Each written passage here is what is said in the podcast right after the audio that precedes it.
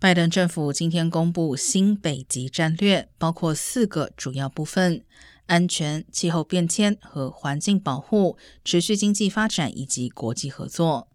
根据法新社报道，全球暖化导致北极地区融冰，让原本被封锁区域得以航行。为争夺资源和影响力，国际在这个地区的竞争日益激烈。